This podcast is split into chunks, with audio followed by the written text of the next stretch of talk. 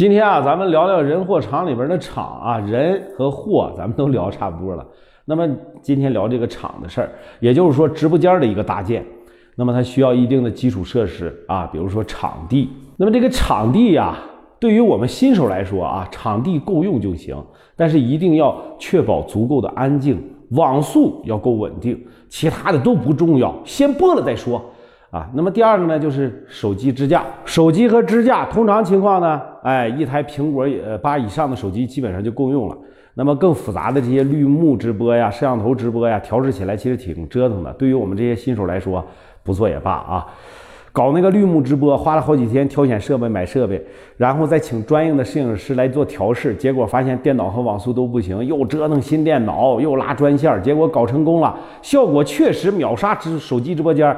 只是这一番折腾太耽误时间了，所以呢，从零到一的一个阶段，我们还是要尽量的化繁为简，哎，等搞上路了以后再去升级你的硬件啊。然后我们再来说说灯光，灯光的要求就比较复杂了啊，不同的配置方案那个费用也是天差地别。你像海大叔这种是简易的啊，这种就几十块钱那对于某些品类啊。比如说服装、珠宝来说，灯光又特别的重要，直接影响到你的产品的展示的效果。所以呢，建议找一个专业的摄影师，让他看过直播间的情况之后呢，帮忙出采购的方案加现场的调试，给出相应的服务费就好了，对不对？你给人点钱呢。如果你不懂摄影，那没必要自己去踩坑，对不对？然后呢，就是产品的陈列和展示。如果你的产品像是类似这种实物的话，啊，那么体积不大，最好是还是有个展示和陈列的地方啊。你可以参考一下实体店的这种产商超的展示，根据你直播间的大小比例缩放就可以了。然后呢，还有声音和背景音乐。如果你心疼主播的肉嗓，你就可以买一个定向话筒之类的收声设备。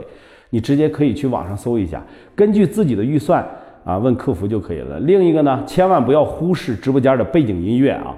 大多数的餐饮店开业的时候，雇人排队，或者是就是找个亲戚朋友来凑数，哎，这是常用的手段，对不对？但是有个老板换了个思路，说搬了个大喇叭放在店外，那大音量的循环播放的就一个声音，说您有一个新的美美团外卖订单，所以你应该明白了啊，为何有些直播间的背景音乐是叮咚声不断的阿里旺旺客服咨询的声音，或者说哎下单的声音？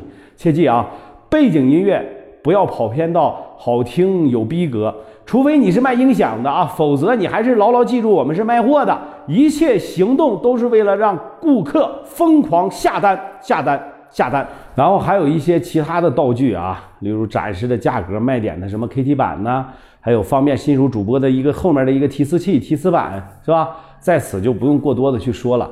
那么这只是第一段啊，还有下一段咱们哪天不挣个百八的？你细品。